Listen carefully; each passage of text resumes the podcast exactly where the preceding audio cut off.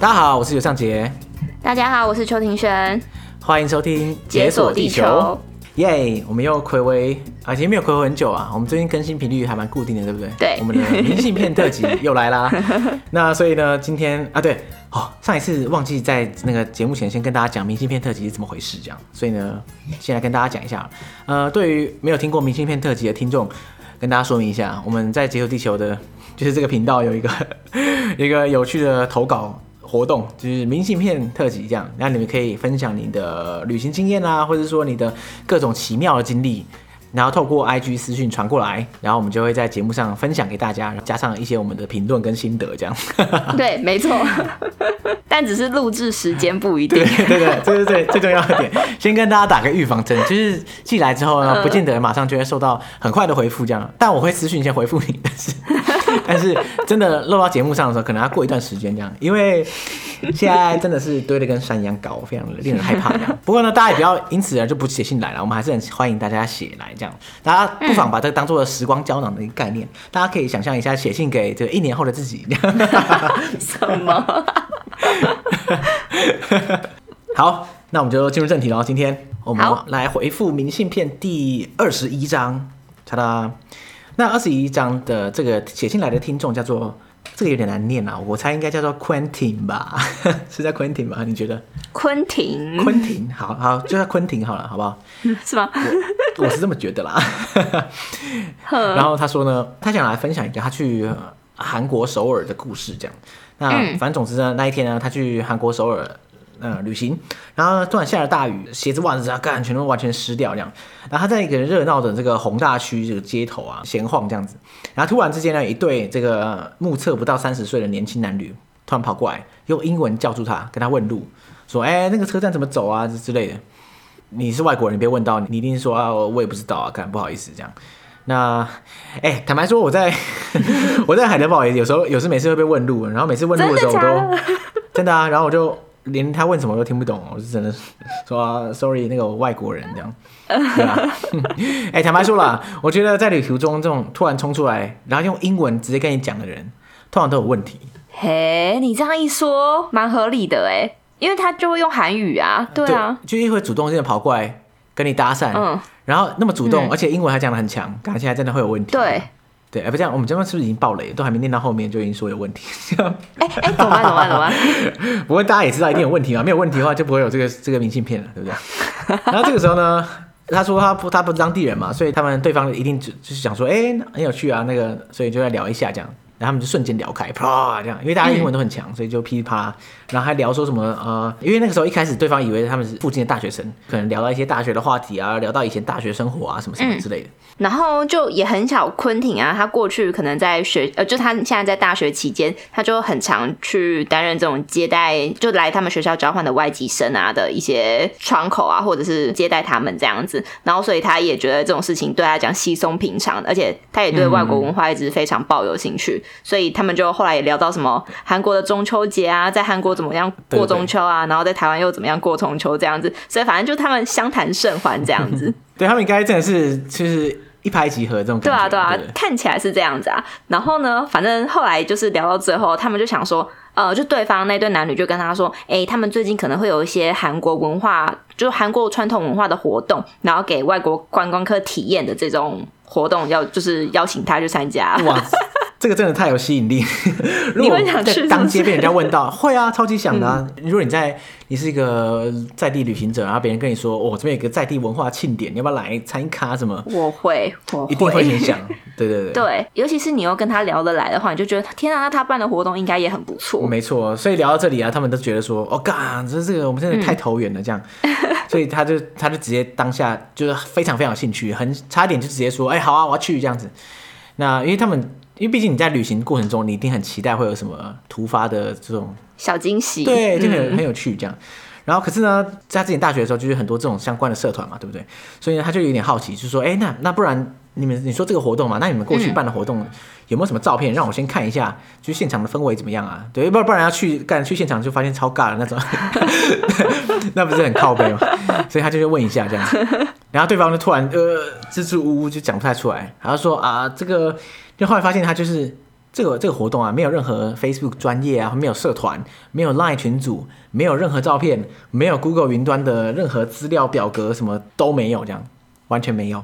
嗯，那个那两个人好不容易翻出一两张合照，可是就是看起来，就是整体看起来好像。就不像是经常会办活动的人会有的这种反应，这样 开始觉得事有蹊跷了。对对对，然后他他们就，因为他们真的很想说服他去，所以呢，他就找了一个，呃，他就硬找了一个这个类似那种 Line 的对话记录啊，那应该不是 Line 啊，反正就是通讯软体的对话记录，对方可能是一个西方人这样，然后他就对话记录的截图，然后对方说一句话，就是说今天很开心，谢谢这样，然后就一句截图这样。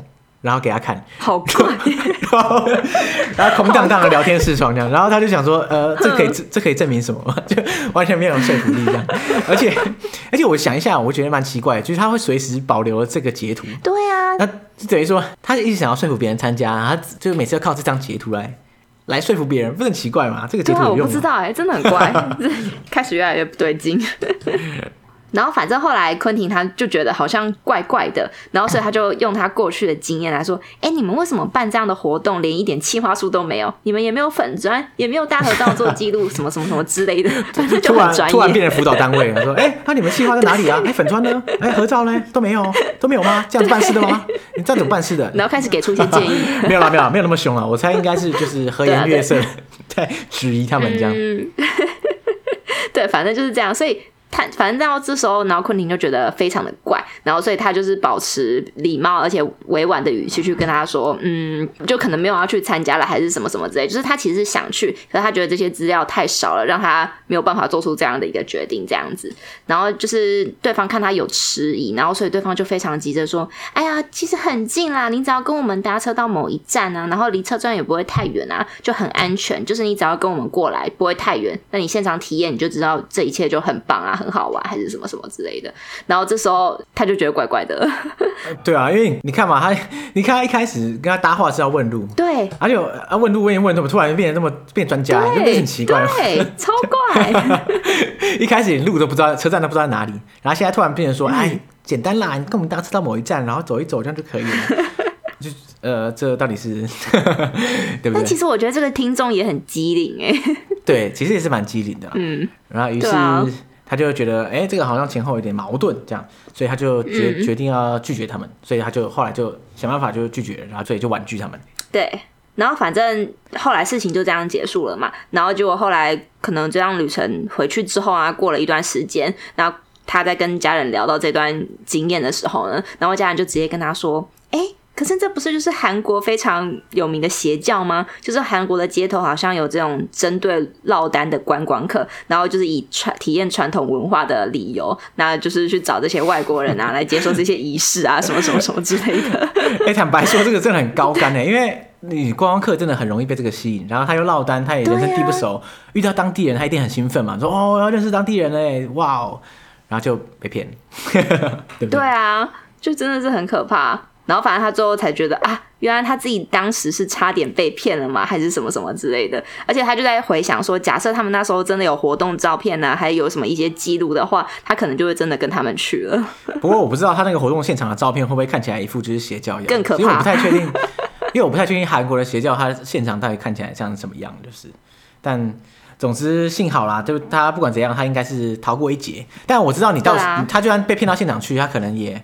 不见得能对他怎么样，就是不过毕竟还是有点危险啦，所以大家之后真的是要小心一下。嗯、然后呢，总之他他就说了，他最后心得就是说，因为他每次在这种自助旅行啊、自由行啊，都会很期待一些特殊事件的发生，因为有时候大家会很憧憬这种意外惊喜嘛，对不对？所以呢，他就会有时候会会鼓励自己做一些冲动的决定。不过，感就是随着这种诈骗越来越多，实在是。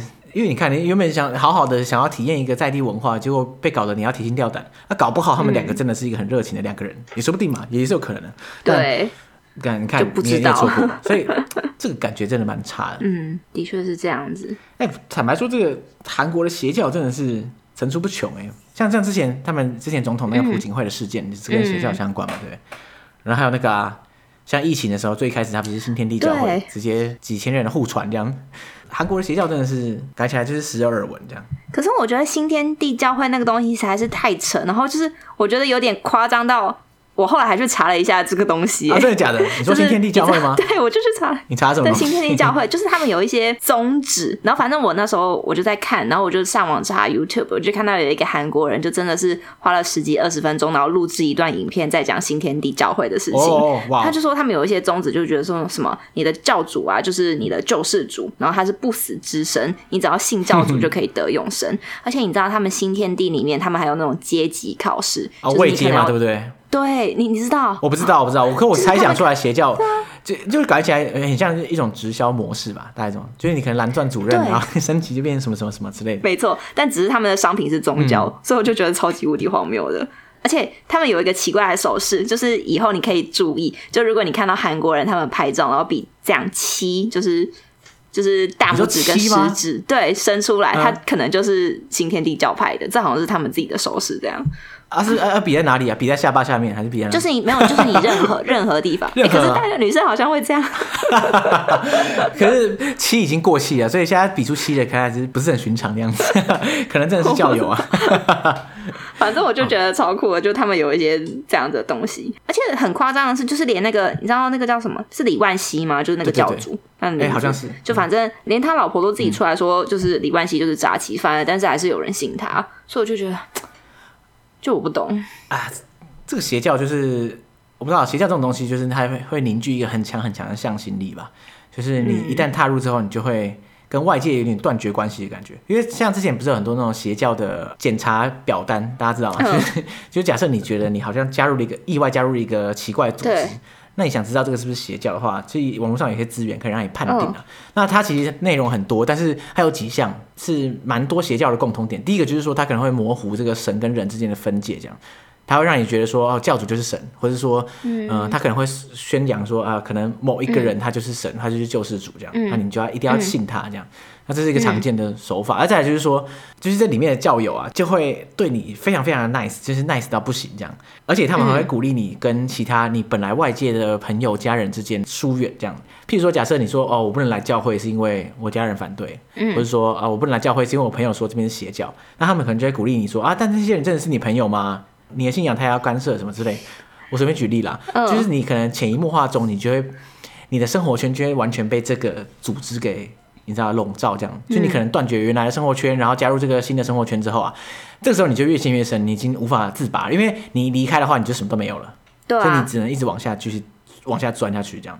所以我有时候都在想说，就是他们是不是，就算他们之后有意识到说怪怪的，可是你头都洗一半了，你离开你其实对啊。就跟直销一样啊，直销做到后来就没朋友嘛，对不对？那、啊、你没朋友怎么办？那只能继续做啊，不然不然你现在不做的话，你你朋友就白白牺牲了、啊。对，其实真的蛮残酷的，就是真的是啊，想到就觉得蛮可怕的。对啊，真的是。呃，哎、欸，那你知道，就是除了韩国之外，就其实我还之前还有听过，就是说有一个叫做琼斯镇的集体自杀事件，你有听过吗？我好像有听过类似的，是什么教主带大家一起死，是吧？对对对，反正一开始就是好像有一个很非常年轻的牧者吧，可能二三十岁那一种的，然后他就在南美的某一个地方，他是有点接近原始丛林部落的那种地方，然后他就反正就是有一堆，因为那时候好像七八嗯，就是一九七零一九八零年代，然后那时候好像有非常多这种。嗯宗教派系这样子，然后所以他也自己出来了一个，然后反正就有很多信徒就跟着他，然后在那边自己有一个自力更生的原始部落这样子。哇，他们等于说是遗世独立，就是大家自己自给自足这种感觉。对啊，对啊，对啊，反正一开始这些都会经营的很美好，可是之后就开始走向一些崩坏的路线，就你可能、就是、对对对对，好像每次都是这样子这种东西。反正如果大家有兴趣，可以再去看一下这个事件。那他最后的结果就是那个教主就跟大家说，因为反正我我有点忘记原因是什么，可是他就是要大家。喝下有毒的果汁，然后反正他们最后他就真的每个人都这样喝下，嗯、然后每个人就真的就是喝了之后，然后死掉了。对，而且那个人数高达九百多人，我觉得超夸张，九百多人，九百多人，然后为了一个人这样子跟着他去死掉。我只在想象，我觉得这是一个是非常非常可怕的画面。这样，可是同时你想象一下，如果你是那个教主，等于说你想要自杀，然后你一呼百应呢，嗯、一呼九百应呢，九百个人跟你一起自杀，干。这到底是他说那什么威力啊？这太就好像有人分析说，有时候这种自杀是其实是在测试你的忠诚度的测验。就你可能前一到一到两次，一到三次，然后他就跟你说这是有毒的果汁，你要不要喝？然后你喝了才能够展示你的忠诚。可是他其实都知道你喝了不会死，嗯、然后就最后一次你喝了，就是你真的挂。哦哦，我靠，这这个这个手法真的很屌哎！对啊，就是他原本可能跟你喝的就是其实普通的芭乐汁而已，然后你喝了之后，哎，干根本没事。对啊，然后你可能久而久之想说啊，反正啊不就芭乐汁。然后哦干挂了，反正就很很夸张。对，这个后来好像还有那个空拍画面出现，然后就是你看到很多尸体在那边，嗯、所以我就觉得他真的是蛮可怕的。对啊，哇，嗯，好，这个影响力真的是。对啊，哇，哎，其实我觉得像他碰到这个事情，我觉得我可能就会上当哎，就是因为我觉得我我也我也很喜欢这样这样旅途中的一些小意外这样。然后就可能听到他们这么热情，我就搞不好就上当了，是不？我觉得我也会，但我现在看到，当然我就不会上当。嗯、只是这种诈骗手法其实层出不穷，就是他就是利用这种啊、嗯、旅行者的这种好奇心啊，那些人来来诈骗。像像你有听过那个，就是大概从我我觉得最早我可能从十年前就有听过，十几年前就有听过一种诈骗手法，就是他会有些人会假扮成旅客。单独旅行的旅客，然后呢，他在街上会找，也是一样找落单的观光客，嗯、找了之后就跑去问路之类的，然后问路之后发现两个人都是旅客嘛，对不对？反正大家一定用问路来开启话题吧，还是这样。然后你就会相谈甚欢，因为你都是游客嘛，所以你就会可能就会一起说，哎，那我们去哪里玩？什么去哪里走？这样。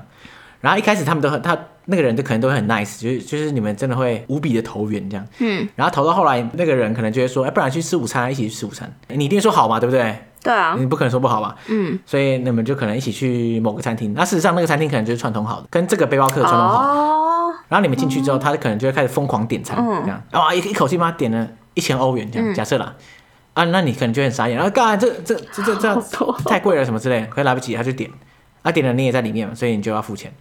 然后可能就就这样，很可怕。哎，可是我觉得这个我不会发现。对啊，不会发现吧？对不对？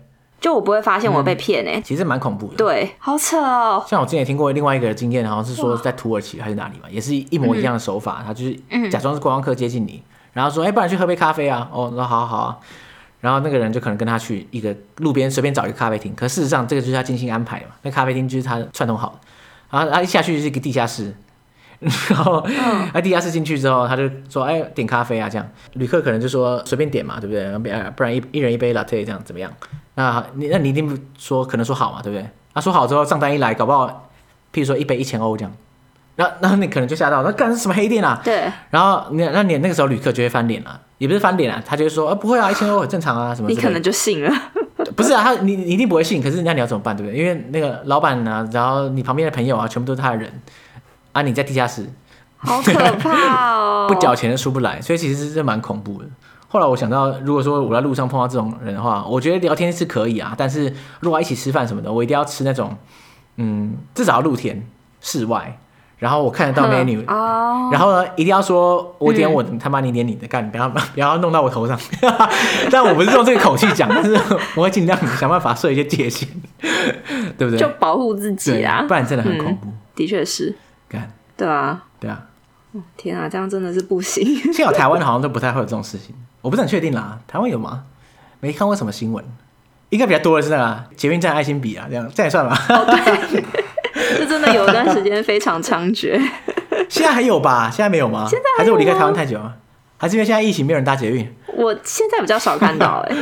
干妈的！哎、欸，你知道我还我真的买过吗？我真的买过，你买过一次。而且那时候好像是就是刚出来的时候嘛，对对对，那个时候我好像国中还高中，oh. 而且你知道那个情境是怎样吗？干、嗯、超北蓝，就是说国中跟高中的时候，你你可能会跟什么同学一起出去玩嘛，对不对？对，可能经过捷运站，而且我还记得蛮清楚的，就是跟了一些人去玩，然后其中有那个。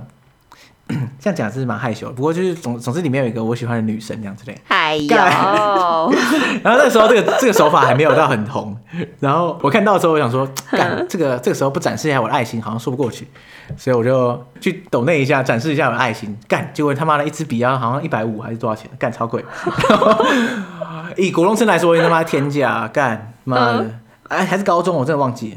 但反正我就很悲剧，就买那一次。但你就为了逞英雄。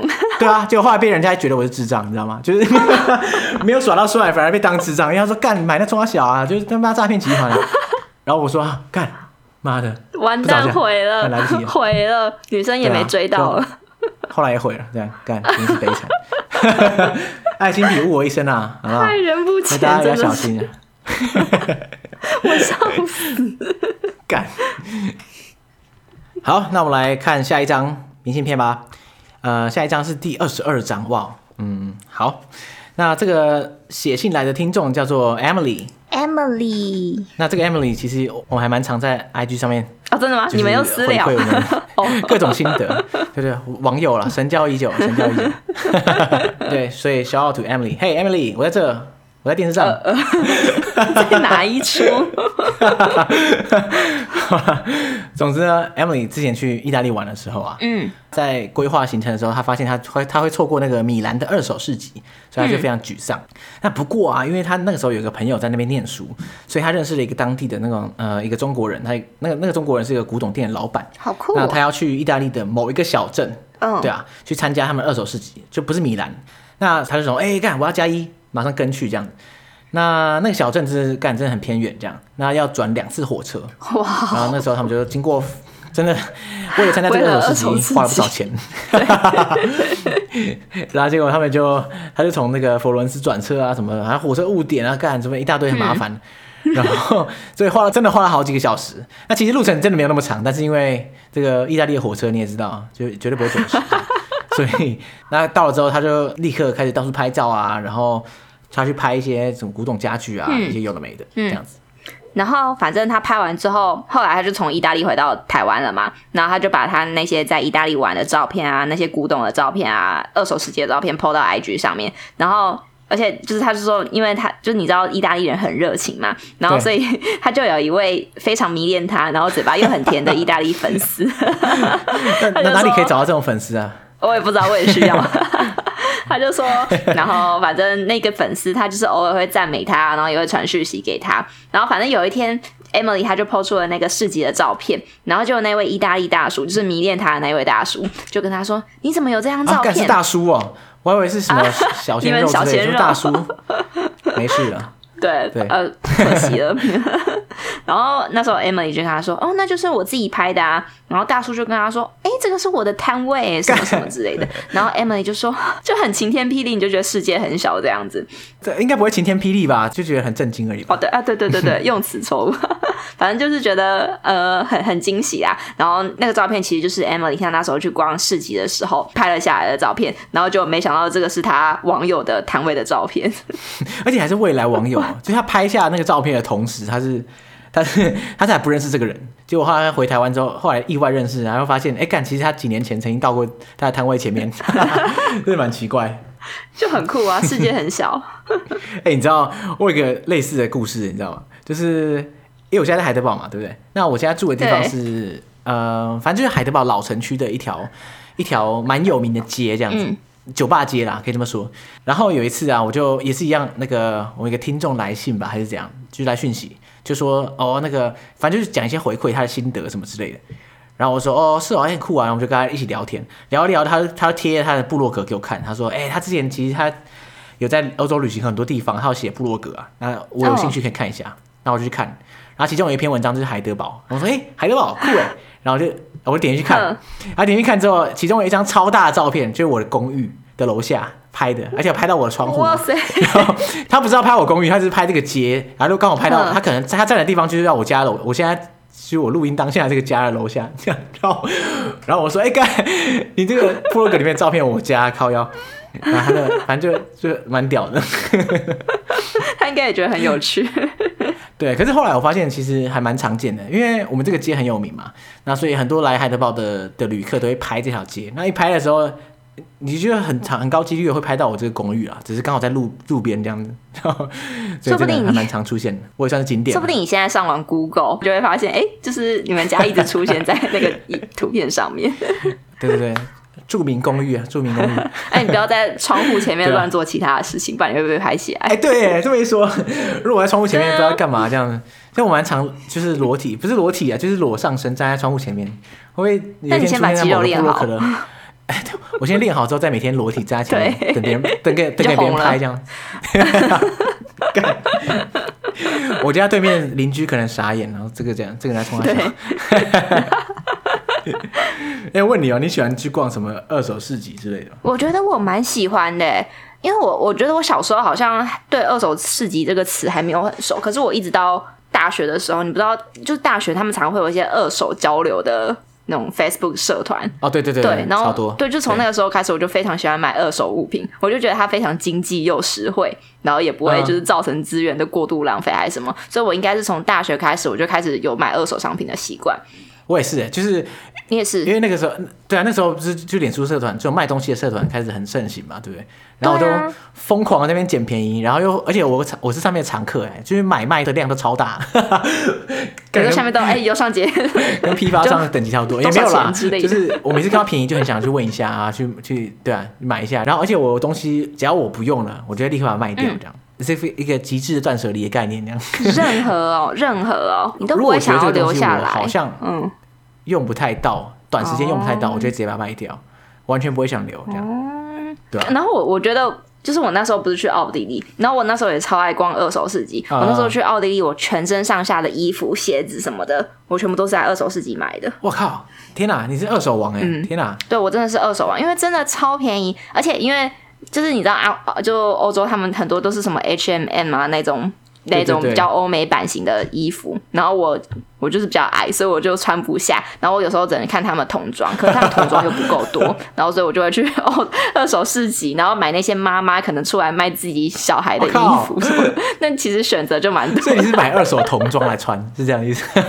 对，我是买二手童装。OK OK，那这个那这次倒是蛮特别，超荒谬的。那在台湾的话呢？台湾的话，你会逛二手市集吗？台湾的话，我觉得我比较少哎、欸。因为我觉得好像台湾的二手市集也没有太多，然后台湾很多二手市集其实都会有很多文创商品，就是就是会会哦，对、啊，会有一些很贵，根本不是二手嘛，它只是弄了潮潮的，对，会有一些很贵的文创商品在里面，然后所以我就觉得哎、欸，好像有点失去那种感觉，所以我自己对台湾的是还好，对啊，那、啊、你嘞？像我我老家住在永和嘛，嗯、那永和旁边有那个。你知道福和桥二手市集吗？我有听过，但我一直还没去过，超想去的。看福和桥二手市集超级大，无敌大的。的的它可能我不知道它是不是大台北地区最大。嗯。就真的，它是和平公园，然后摆它那个，如果你要逛完啊，嗯，你要认真看嘛，看完你可能要看一两个小时，也不止哦，可能两三个小时，因为真的超大，就几百个摊位这样。好棒。然后我我我很爱去那个二手市集，嗯、可是我很少在那个二手市集买东西，因为那个东西真的太夸张了，就不知道怎么要从何买起这样。他是每个摊位都是把全家所有东西全部翻出来放在那里给你买，就你没有办法分类。然后你知道最常见的是什么？有些摊位我真的是完全不懂，完全不懂谁会去买。譬如说，你知道有这种摊位是那种手机电池摊位吗？就它里面它可能放了几千个手机电池，就是在以前的时候手机电池不是可以拔下来换嘛？对不对？嗯，对。然后他就放几千个，就是他家里翻出来还是怎样的，就全部丢在那里。可是重点是你根本不知道那个手机电池是哪一台型号，根本看不出来啊！就每个手机电池长不一样啊，而且不同型号的手机电池是不完一定不可能互通，完全不可能互通。所以那谁会买？再怎么要怎么买，我也不知道。而且他那个还能用吗？我我很怀疑啊，放了几十年的电池，对啊，那可能一冲爆炸说不定。所以所以那那种摊位我真的是会被吓到。可是我还蛮喜欢看的，就想说，哎，好酷哦，好像蛮屌。就就到底都卖了些什么东西？对对对，观察一下，还有一些比较好的，就是说，譬如说家里的锅碗瓢盆，锅碗瓢盆其实是还不错。哦，这很棒，这很棒。对对对，嗯、然后还有一些什么家里的工具之类的，就是什么什么螺丝起子、钉子、锤子，哦、那我觉得也还可以。嗯，好像很多会这样买，对吧？可是有些真的是不知从何买起，对吧？真的很屌。你知道还有一个我还有一个好笑的故事，就是我上大学的时候啊，上大学那个暑假。嗯，我想说，哎、欸，因为我我没有脚踏车那时候，嗯，那我想说上大学一定要一台脚踏车，这样才能才能载妹这样，也不是啊，不是不是载妹啊，就是我自己也要通勤要用这样，所以我想说我一定要去买一台的，可是又又没有钱买不起，嗯、只能买二手。然后听说你知道，就我们学校啊有一个脚踏车废弃场，这样，哦、就是那种违规停的脚踏车都会都会被集中到那边去，我们叫水源停车场这样，嗯，然后。就会所有脚踏车都放在那里。那他三不五时没有人去认领的时候，他就会开始开卖，这样就是随便你买，你想买里面脚踏车都可以。然后一一一台可能三百四百这样，好便宜哦。然后我想说，干，我一定要去这样。然后我就上网查资料，就是说可能那个暑假可能某月某号这样他会开卖。然后听说去开卖前，他晚上你要熬夜去排队，你知道吗？因为大家都都会冲进去冲第一个去买那个最屌的车，因为那个最屌的车搞不好市价搞不好几千块，可是你只要花三百四百就买得到。所以后来我我那个时候半夜好像三四点，我跟同学去排队，干靠要干，前面几十个人看不到尽头那样，我就说靠，我今天这么早来了，还有问题哦。然后我就在那边排，结果等到我排到进去的时候，车已经我算是中前啦，其实后面还有很多人。嗯。然后我我到里面去的时候，好的车当然已经不见了，可是呢，剩下的车就。有点烂，可是当然你三百块你也不用挑了啦，对，所以我就挑了一个看起来还可以的，我就觉得那台好像还 OK，乍看之下还 OK，我就买了那台。Oh, 然后后来发现不、oh. 不 OK，还要修是不是？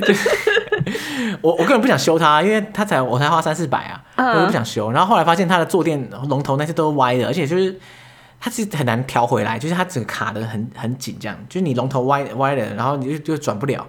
转转无 就无法把那龙头调回正的这样，所以你要一直就是很不舒服啊。如果你骑脚踏车的时候，你龙头是歪的，可是你你要往等于说你往前骑的时候，就一你会一直觉得你好像怪怪的，是吗？对，很就很烦。然后坐垫超级硬，它就卡死，这样调不太掉，它就歪歪的这样。然后我就觉得干，整台车根本就是垃圾这样。然后后来后来我买了之后，我我开学我还是有在骑啊，但是。你知道我很多时候我都是牵着脚踏车走，你知道吗？因为骑脚踏车太痛苦，因为我不想骑，你知道吗？可是你不把它牵走好像也不行，因为因为你下你你怎么知道你下一堂课下课之后你会不会想骑？搞不好会嘛？所以 太荒谬了这一切。我大部分的时候就是牵着那个脚踏车在走来走去，超惨的。然后也没载到妹，也没有载过妹，干一连串的悲剧，就是来自于我去排队排那个脚踏车，而且你还凌晨三四点。然后后来那个脚踏车被人家偷了。哦，是哦。对啊，后来脚踏车突然不见，然后我就想说，哎、欸，干，怎么会有人想偷这种东西？那根本就是废铁、啊。那你有松一口气吗？我觉得蛮开心的。我说，哎、欸，被偷了啊！好，赞哦赞哦。然后后来你知道，后来发现其实没有被偷，哎。是他，我后来过了大概一两年左右、啊，也太久了。然后我发现他停在一个地方，我那时候想说，哎、欸，等一下，他是被偷了之后停在这里，还是他本来就停在这里？后来发现好像是真的没有人去去偷他，只是我自己忘记停在哪里，还是我自己记记错这样，然后就找不到，然后以为他会偷。但，不过也算是因祸得福吧，就因为我以为他被偷，我就我就后来去买了一台新的二手脚踏车，我就是在那个福和桥二手市集买的。我觉得这一切都是你的阴谋啊，就是你根本就是嗑药忘记那台脚踏车。我真的以为他被偷了，是认真的。虽然可是后来虽然事后结果发现是好。的，但是当下我的确还是以为他被偷，而且那是我人生第一次被偷脚踏车。我说干，脚踏车有人偷脚踏车，然后定转念一想，哎、欸，好像还不错，所以就算释怀。超费，对啊。后来我就去那个福和桥二手市集买脚踏车。哎、欸，听说那边的脚踏车也是赃车呢？哦，是哦。听说啦，这样这样随便乱讲好像也不太好。所以，可是我只是常常听别人讲说，就是永和脚踏车如果被偷了，有可能会跑，会会出现在那个二手市集。但二手市集一直有一个别称，就叫做查拉奇啊，好像不知道为什么就对啊，对啊，也是啊，嗯，所以我想这也是很合理的，嗯。那你有什么印象深刻？你买过二手的东西？呃，我觉得我买过，哎、欸，我印象深刻的东西其实就也是一个小就小东西啊，反正那时候。也是在奥地利，因为那时候就是下雪嘛，然后所以你就会想要一双防寒啊又防水的鞋子，然后因为 Gore-Tex 都很贵，哦，我有点买不下去。对对对，那个那个一双都要几千。对啊对啊，对啊，我真的觉得超夸张的。然后结果那时候就真的在一家二手市集的小商店里面，然后看到一双我的 size 的鞋子，然后是 Gore-Tex 的，而且这个。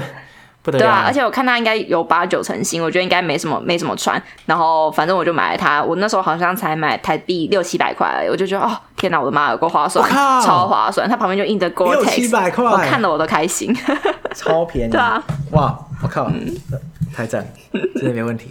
那你呢？我的话有跟大家讲的，就是 因为我因为我买二手的东西，我很常买二手东西嘛，对不对？那可是问题就是说我其实并不常。买东西这个事情，这样就是说，我虽然有有需要买东西的时候，我可能会买二手，但是我其实就真的很少买东西。你再怎么买，也种类还是有有限。这样，那其实我觉得大部分人想买二手东西，可能有几个原因啊。一个就是可能，譬如说环保嘛，你东西废物再利用啊这些的。那另外一个就是想省钱啊。那我觉得啊，就是我最大的心得就是，我买三 C 产品我都买二手。真的是什么？因为你看嘛，你想象一下，假设你买二手东西，假设你是半价好了，那你买三百块的一件衣服，半价变一百五，嗯，就就还好嘛，你赚一百五。可是如果你买三万块的电脑，然后你买二手买半价一万五，干赚一万，是不是很划算？超爽的啊！所以我一个呃，我一个你知道我个人的那个。买电脑哲学，嗯，就是我有建立起来一个完美的轮回系统，说来听听。就就是因为我现在用的是 Mac 嘛，对不对？就 MacBook。那因为大家会觉得 Mac 好像比较贵，对啊，我也是我也是这样觉得。嗯，那不过买二手就可以省很多钱。那而且呢，Mac 它的二手价很硬，这样。哎，我真的是公开我的秘籍给大家学，真是 大家赶快抄起来。洗耳恭听。我这个哲学就是我每三年买新电脑。然后我会买，我会把旧的电脑拿去卖掉二手，然后买一台新的二手电脑。那可是当然，新的二手电脑，我型号还是比我旧的还要还要新嘛，对不对？所以等于说我每三年会花一点小钱去更新我的电脑，就是这种感觉。然后啊，你知道苹果就是 Mac 的掉价真的很慢，所以我我电脑二手买来用三年之后卖掉，然后我再贴一点钱就可以买到新的。呃，二手电脑，我懂。所以根据我常年的那个，其实这个施行这套哲学的心得啊，就是我大概每三年啊，会花五千到一万之间不等来升级电脑，这样。哎，三年花五千的话，等于说一年花两千，呢，超便宜的。就跟你买新电脑，就新的 Mac，然后用个三五年，那其实差很多，哎。对啊，对啊，对啊。而且，干，你知道，就是二手的 Mac 电脑啊，就是如果你拿去卖的话，用三年啊，它那个掉价其实不会。因为我都买比较便宜的款式，这样它那个掉价真的，因为它本来价钱就不高了嘛，所以它它二手价也不可能掉太多，它可能用了三年只掉了几千块而已。那掉了几千块，等于说你把电脑买来用了三年，然后再卖给别人，就你只花了五千块，超划算，超赚的，赚到爆啊，对不对？超省，超划算。然后你再你再贴五千块，就可以买到。更好的二手电脑，这样，所以我就奉行这个原则。哎、欸，我已经，我现在这个，就我这个原则已经施行过大概三四轮，就是你觉得很有效，就一定要卖掉，然后买新的，超级有效。哎、欸，这个 CP 值超高，我已经无私公开给大家。但这么好卖哦？欸、很好卖啦，你苹果电脑就是 MacBook 随时都可以卖掉啊，你什么卖都可以卖掉，哇，非常非常好卖。哇，这一招，而且也非常好买。哎、欸，这招真的不错哎。但我知道有些人很不喜欢买二手三 C 啦。因为你怎么知道它有没有坏掉什么之类的？哦，对啊，对，就它可能里面小小小地方出问题这样。可是我我这个人就是赌运气这样，嘎拼了这样，然后发现每次都没事这样，所以哦赞哦，觉得锻炼到现在，我觉得已经没有任何问题这样。我觉得很值得哎，真的，下次可以考虑一下。嗯，对啊，哎，你这样一讲话，我就觉得哦买太早了，我应该你应该先跟我讲这个法则的。没关系啊，反正你下次换电脑的时候就用就用套用这招啊。对不对？哦，对啊，好像也可以啊啊！可惜来不及啊！你最近不是你最近不是买 iPad？对啊，我就你 iPad 其实本可以买二手了。哦，好了，没关系啦。可你你是很快乐的在用你的 iPad 嘛？对不对？所以你就不要对，我是心情蛮愉悦的。你就不要再管价钱的事情。好哟，太好听到这个了。我其实我都是拿来做笔记，哎，哦，就是有时候工作上的笔记啊，或者是解锁的笔记啊之类的。我那时候因为你不是买 iPad Pro 嘛，对不对？嗯，然后就比较大台的那种嘛。我那时候就，他刚出的时候，我就觉得很心动。他说：“哇，这个，因为它不是有搭配键盘，就你可以加购嘛，还有笔嘛，对不对？”我那时候我就想说：“哇，不得了！如果我有键盘加这个，那我等于说我随时随地带着它，就可以到处打字啊、写东西啊什么之类的，感觉是不是很厉害？有一种你走到哪写到哪的感觉。就是那时候一时鬼迷心窍，就很想买。可是后来想一想，哎，看等一下，这这键盘就快一万块，然后 iPad 本身两三万。”但是加起来比笔电还贵，然后大小跟笔电差不多大，那我到底要带这干嘛？我到底到底为什么有笔电不用，然后又用这个东西？就觉得，看，当然，我觉得 iPad 有 iPad 的爽感啦，对，对啊。但你如果真的是打字，我就觉得你可以 MacBook 就好。可是我就觉得我是很享受手写的那一种人，所以我就觉得 iPad 蛮适合我的。对，有手感其实还真的是很不错，这样。对啊，我就觉得看中它这一点。我已经我已经脱离那个鬼迷心窍的阶段，所以我现在已经还好了。对，你现在冷静了是不是？对，我已经冷静这样，我哦 OK 了，没关系。好，那我们就很感谢 Emily 的来信，然后还有前面的昆廷。那所以呢，大家如果有什么兴呃有什么有趣的旅行故事或者经验想要跟我们分享，然后听我们呃评论的话，大家就可以尽情的从 IG 上面传过来给我们。没错，然后只要有时间，我们就会稍微念一下，然后分享一些我们相关的旅行经验，这样子。好，感谢大家，那拜拜。谢谢，拜拜。